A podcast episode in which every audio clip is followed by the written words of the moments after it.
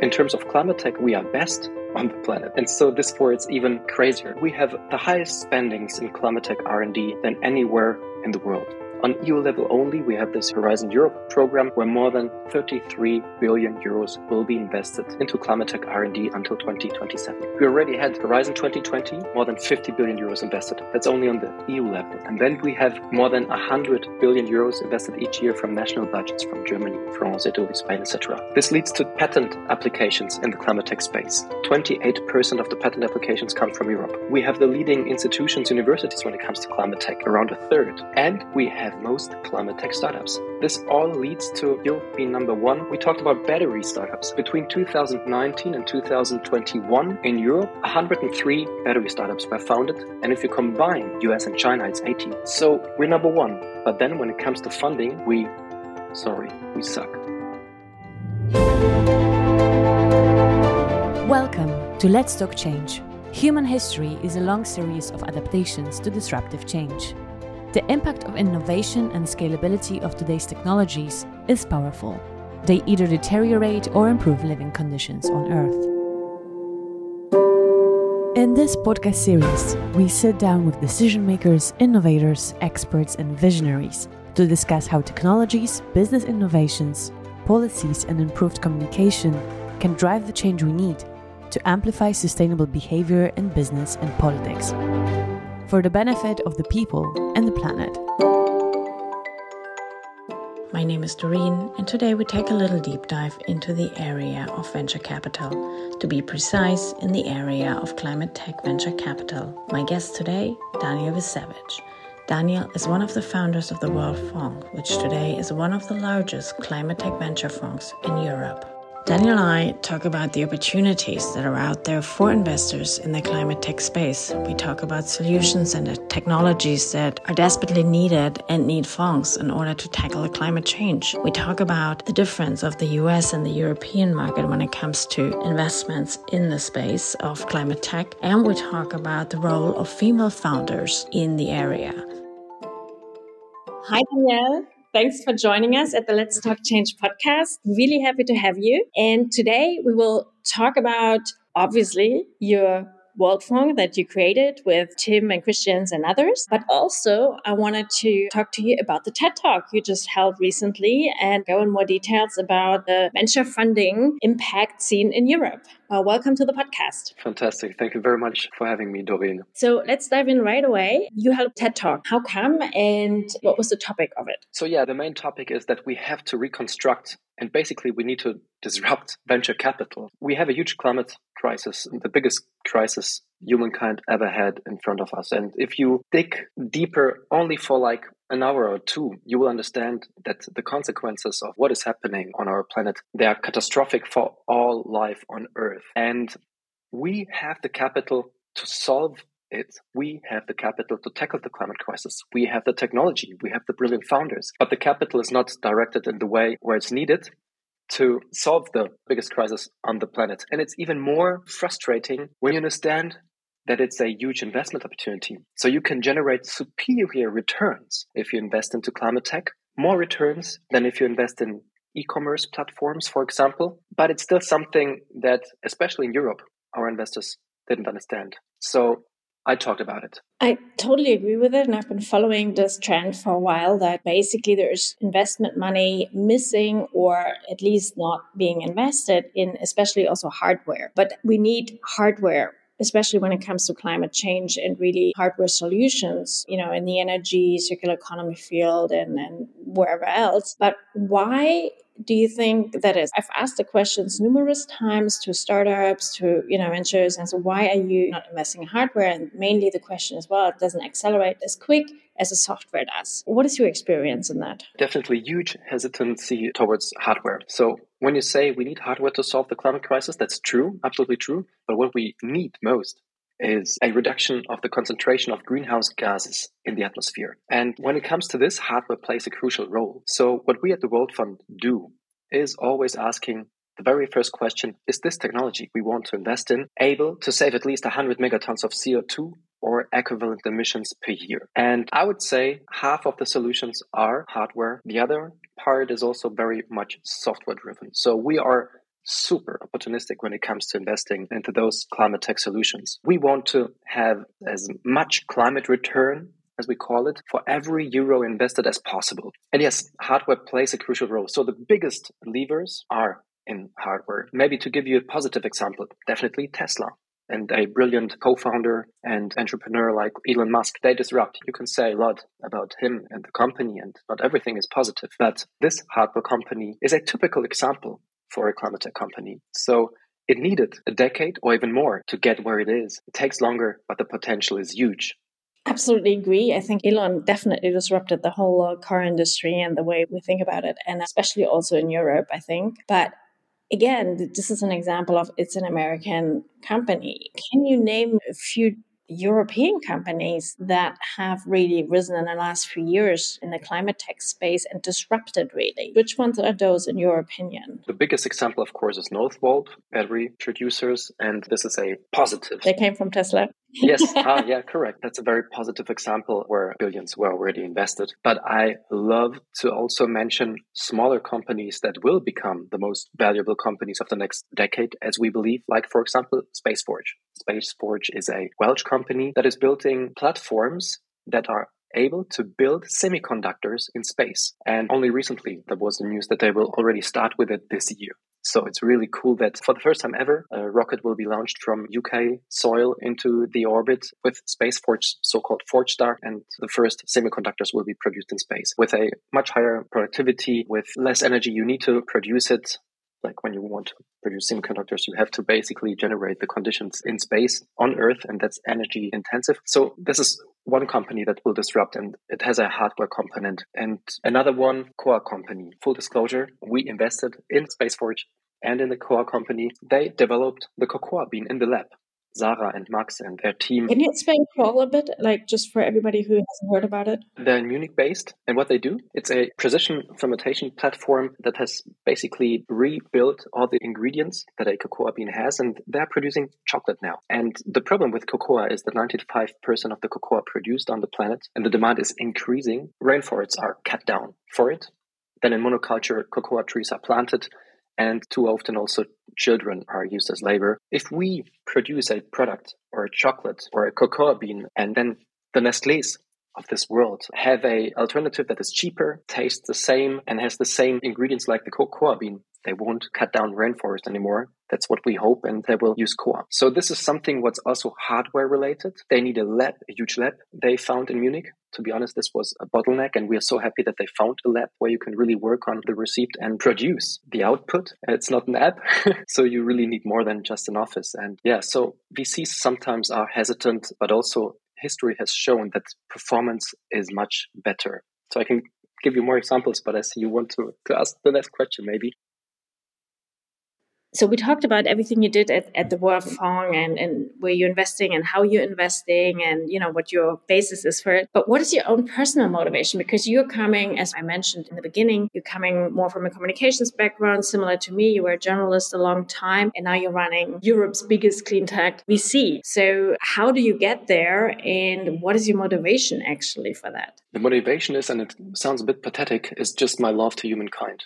I think we people are just fantastic. We're brilliant, but we are living in a system where we don't bring the best out of us far too often. And in fact, there was this year, 2018, Fridays for Future, those young women that went on the streets. And although I'm member of the Green Party, in Germany for more than 20 years, only then understood about the consequences of the climate crisis and how severe it is and in what deep trouble we are. And so, having worked before as a journalist, I thought about going back to storytelling, I was working at Project A 2018, super successful venture capital company. Basically, all of them are friends, super relevant advisors, Florian Heinemann, and many others. So basically, it was the perfect place to work, to learn fast, but still, I knew I have to do something about the climate crisis. Going back to storytelling, I knew it's just passive. You can inspire people, but it's too passive. And to be honest, there are quite enough people out there who do good storytelling already. So, I mean, it's good to have others, but I think the space was a bit full already.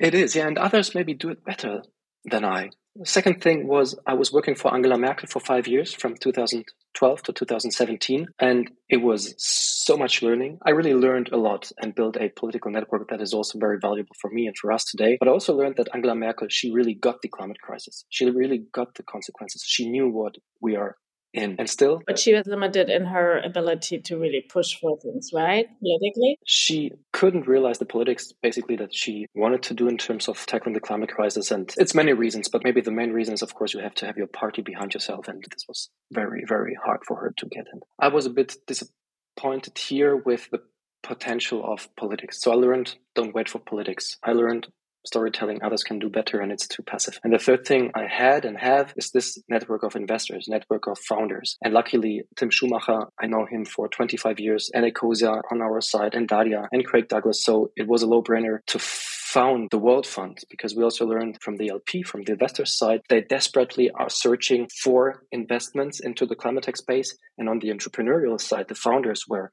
increasingly better executors, not only those who want to save the planet, but those people who really come from the best universities have really a track record as serial entrepreneurs and they are now in climate tech. So the opportunity was huge. And I knew if we fill this gap with a fund, this would be the best thing we can do. And this for, yeah, we run the World Fund and I'm driven by loving humankind and knowing that this is the biggest lever I have to help save our species and life on Earth. It's a great story. And I'm hoping that you guys are very successful. And not only that, I'm really hoping that there will be others following your steps, that you will not stay as much as I wish, you know, that everything goes well. But we need more bigger funds like yours in the climate field. So let's hope that also this crisis will lead to more venture funds and more risk takers and people who see what you see in terms of the need for really saving humankind and the planet. Maybe I want to ask you also about the age general trends that you see or like the biggest sort of potential of saving CO2, like in which area you see that, and also which areas you as a World Fund mainly looking into in terms of investing, you know, which is interesting for a lot of startups who are probably applying for your funds. Yes.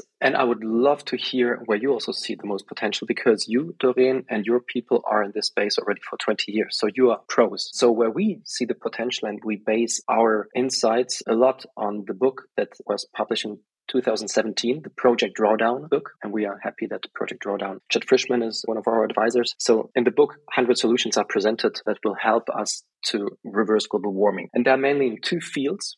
It's the energy sector and the food, agriculture, land use sector. Basically, 100% of all human made emissions are in those two sectors. So this is where we see the solutions. And when we decide where to invest, we do two things. So we have developed a assessment that's called the climate performance potential assessment, CPP assessment. We do two things. We look from top down and recognize technologies that have the potential to save 100 megatons uh, CO2 or equivalent emissions per year. And it's only 60, 70 technologies that are really VC cases. So it seems like it's a broad field. It's only 60, 70 technologies that have the potential. And then the second thing we do is life cycle assessment. So basically a bottom up approach to, so to say, control if this potential is really applicable also with the second approach. So where do you see the big potential? I agree with you on the agricultural and energy space. Those are the main areas. In the energy sector, I totally believe in also building up a regional European, let's say, value chain that saves a lot of CO2, for example, also when it comes to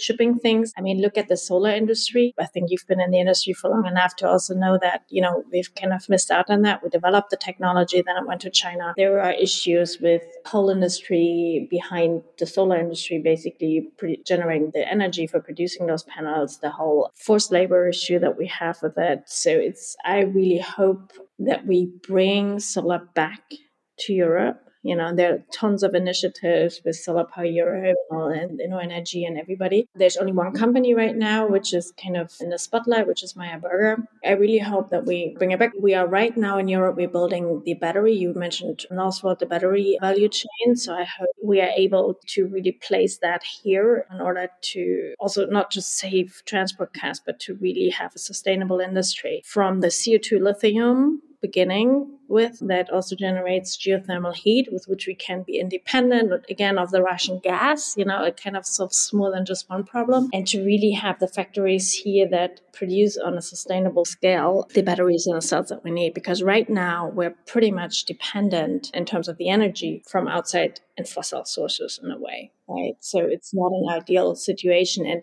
if you even if you switch to renewables, let's say, which we want to do, you know, Habeck just said we're going to go to 100% renewable by 2035. That's great. But importing 99% of panels from China is not the option or cannot be the solution. Let's put it that way. That's my little two cents on this. But back to you with the World Fund, which generated also a lot of buzz around Europe and the world. Where do you see the uniqueness or the difference also to other venture funds that are out there? Like, where do you see yourself kind of in this whole space? Because Europe is full of venture capital. By the way, kind of a side note, I just read the other day that only 1.3% or something of venture capital goes into female founded venture capital, which I find more than disgraceful.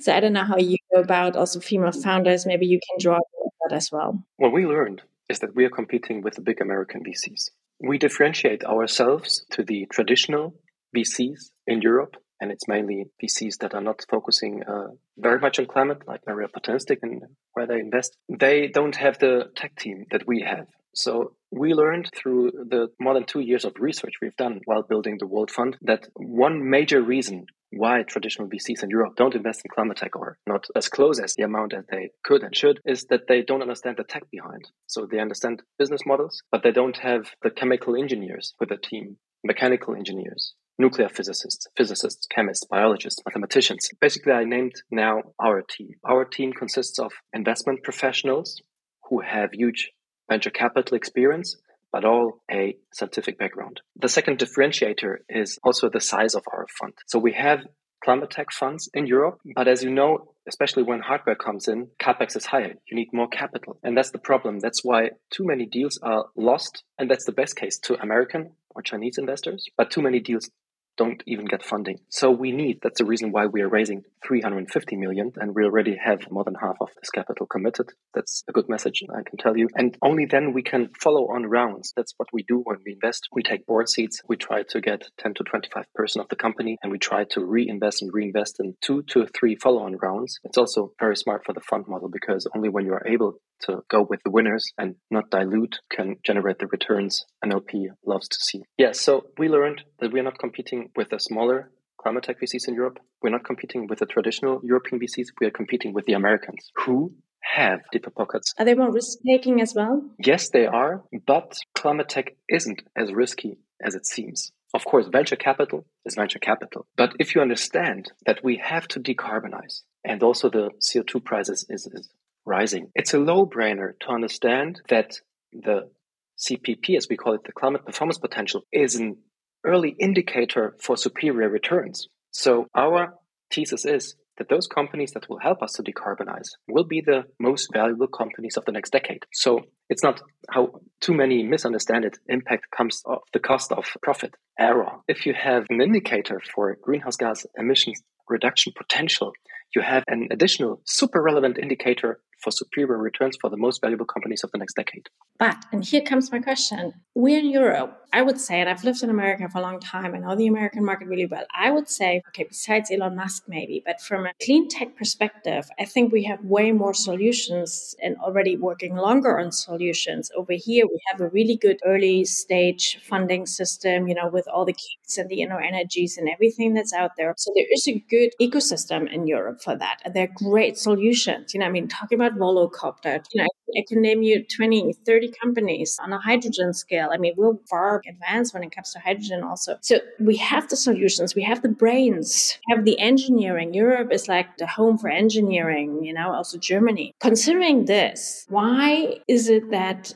America is far advanced when it comes to the venture. Why don't the venture capital see that in Europe or the European venture capital? Why don't they see that potential like their colleagues do in America when we have it in front of the doorstep? Is it regulation? Is it risk? What is the problem? Let's cluster it maybe into three problems to give it a structure. And let us also not forget to answer the female question. I will not forget about that. so, number one, of course, it's a cultural thing. We in Germany, compared to an American, are risk averse, period. So, we're talking about this already for decades. If you fail in the US, you gained experience. If you fail in Germany, it's like, ooh, bad sign. Second, also in terms of regulations, pension funds in the US invest between 20 and 30, some even up to 40% allocate their assets into PE and VC. In Germany, pension funds are like, I read a number, it's 0.0 0.18% of the capital pension funds have is allocated into VC and PE. What do they do with the rest? They invested conservative in stocks, in raw materials or gold. They invested into bonds. It's a mess. So the reason is also that PE and VC is like, of course, higher risk. And then you have to have more reserves. So you have to have a financial reserve because this is considered from the EC, from European Central Bank as well and the uh, regulation side on EU level even as more risky. And you have to have more reserves. So this is also a reason why pension funds, for example, hesitate. So it limits you. And that's the third reason connected to it.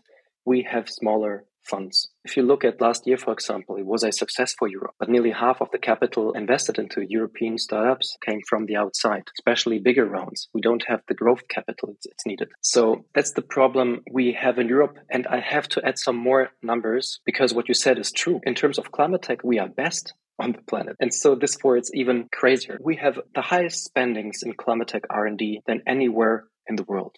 On EU level only, we have this Horizon Europe program where more than 33 billion euros will be invested into climate tech R&D until 2027. We already had Horizon 2020, more than 50 billion euros invested. That's only on the EU level. And then we have more than 100 billion euros invested each year from national budgets from Germany, France, Italy, Spain, etc. This leads to patent applications in the climate tech space. 28% of the patent applications come from Europe. We have the leading institutions, universities when it comes to climate tech, around a third. And we have most climate tech startups. This all leads to Europe being number one. We talked about battery startups. Between 2019 and 2021 in Europe, 103 battery startups were founded. And if you combine US and China, it's 80. So we're number one. But then when it comes to funding, we sorry, we suck. Well, we're good in the initial funding, but then, I mean, there are two examples that struck to me last year where I went, why do we let that happen? I mean, they're still in Europe, but Sono Motors, the mm-hmm. solar yes. panel roof yeah. car,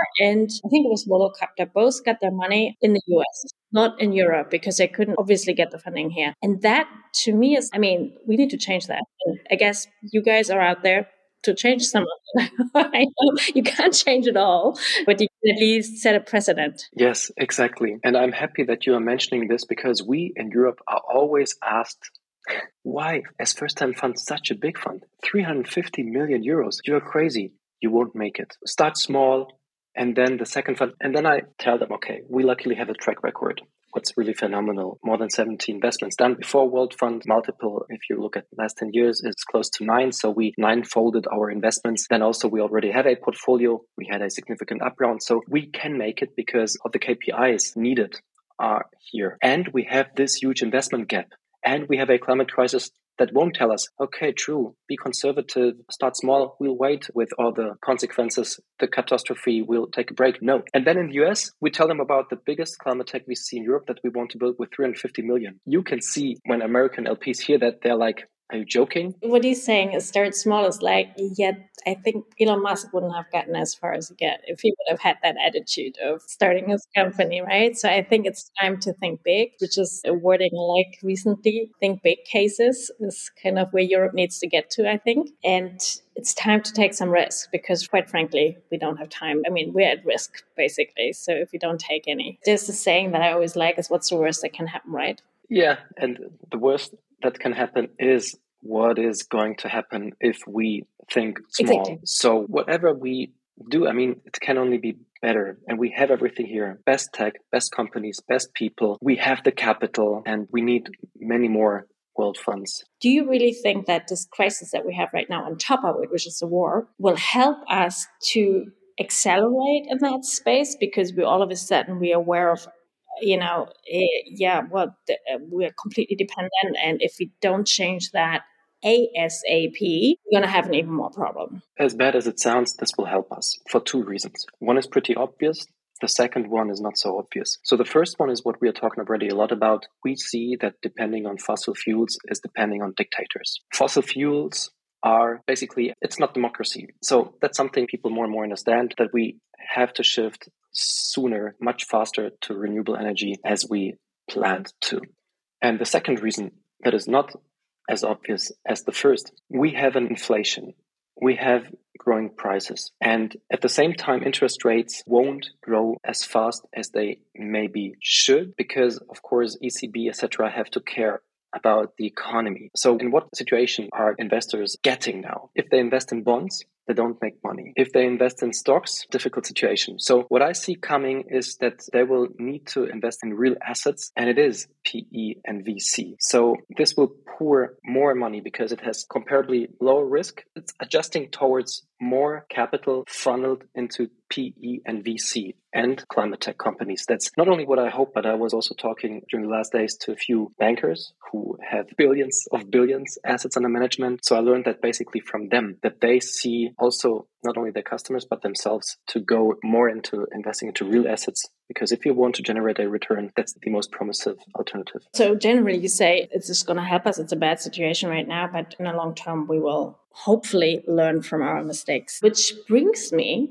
sorry to this is not a perfect lead into it to the female question because i'm a very maybe strong kind of very opinionated about it but i think that the reason why we are in this situation now not only climate change but also the war and everything is because you know we didn't really let women on the table for a long time. And um, if you look at it, thankfully it's changing, and thankfully the whole kind of industry is also slowly changing. Is it changing? There are people like you, there are other young or like new funks on the way, new leaders in the industry, all the clean tech founders, you know, they're kind of a different generation, I think. So I have hope, but I have a strong opinion on this that the reason why we're in this situation is because men for a long time, white, old, kind of ruled everything and women weren't allowed on the table, except maybe for Margaret Thatcher. But let's not count her in. I think we need way more women on the table also in the VC world. I mean, again, there was this stat out that only 1.3% of VC money goes into female founded companies.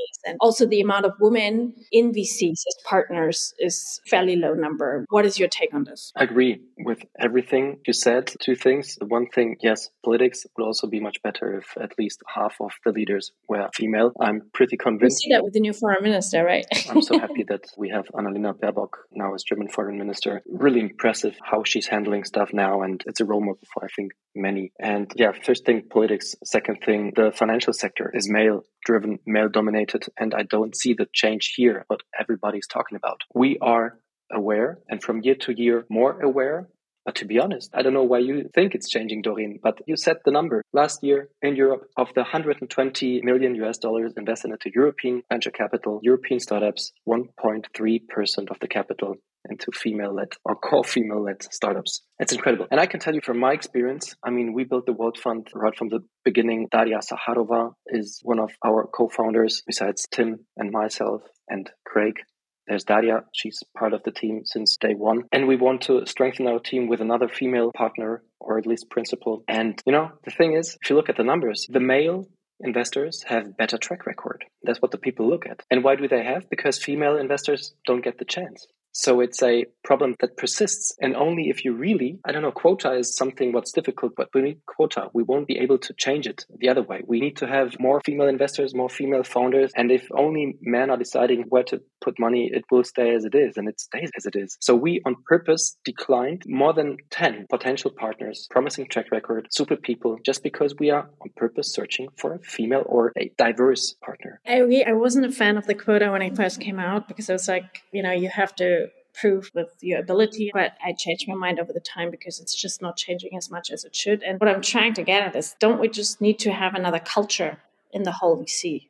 area like where we go everybody should be impact driven everybody should look like okay it's totally okay to have the return maybe five years later than if i invest into another e-commerce platform i'm to be honest here pretty much capitalistic and venture capital wouldn't be venture capital if you would be like let it grow slower in other sectors it's applicable when you have a company that is already listed i think the point also you want to make is don't do everything just to increase the profit care for the long term profit this is something where i totally agree. But at the start, in venture capital, a company needs to grow fast to scale. It's difficult to apply it here. Yeah, okay. I can say no, that's totally fine. It's maybe my thinking that I think maybe we should change a bit of the thinking. My thinking is for many years we had this massive growth, but where did it get us? That's another point. I agree totally. We don't need sports utility vehicles and Berlin Mitte, and those big cars. And just because people have more and more wealth and more and more money, and you won't be happier. We talked about it before the podcast when we talked about Tim and Christian, who yeah, made that's a good example. Ecosia in 2018. Ecosia nowadays would be a unicorn, but they gave away their shares of Ecosia to a Stiftung, to a purpose company, basically because they know that they won't be happier people if they earn millions and billions here, because what they want is Ecosia to thrive to plant more trees. Ecosia is the biggest search engine in Europe on a side note, and the profit is mainly invested into planting trees, but also they are our anchor investors. They invested 10 million upfront in the World Fund, so I'm very grateful to them. So they only invest into really deep green stuff. And so I'm happy that Ecosia is growing and has grown exponentially. But what you are talking is this other thing where I can also see it with people working for funds that invest in stuff that is just there to grow and generate profit and have no purpose. And those people become rich and honestly, they don't know where to put the money in. This for you need bigger cars, and bigger apartments, bigger whatever. Here, growth is unhealthy and makes people more unhappy. That's the perfect last sentence, Daniel, for our podcast. We're out of time, but thanks so much for all your insights. I'm sure we'll talk again when you have more assets in your World Fund and you can introduce us to all the great solutions that you guys invested into. I'll be happy to talk to you again and uh, get sort of an experienced review, like from maybe another year or something. That would be perfect. Thanks so much for your time and talk to you soon. Looking forward. Thanks again for tuning in. We hope you'll join us next time on Let's Talk Change. We are proud to be powered by DWR Eco, an international cleantech consultancy for business strategies, communications, and public affairs.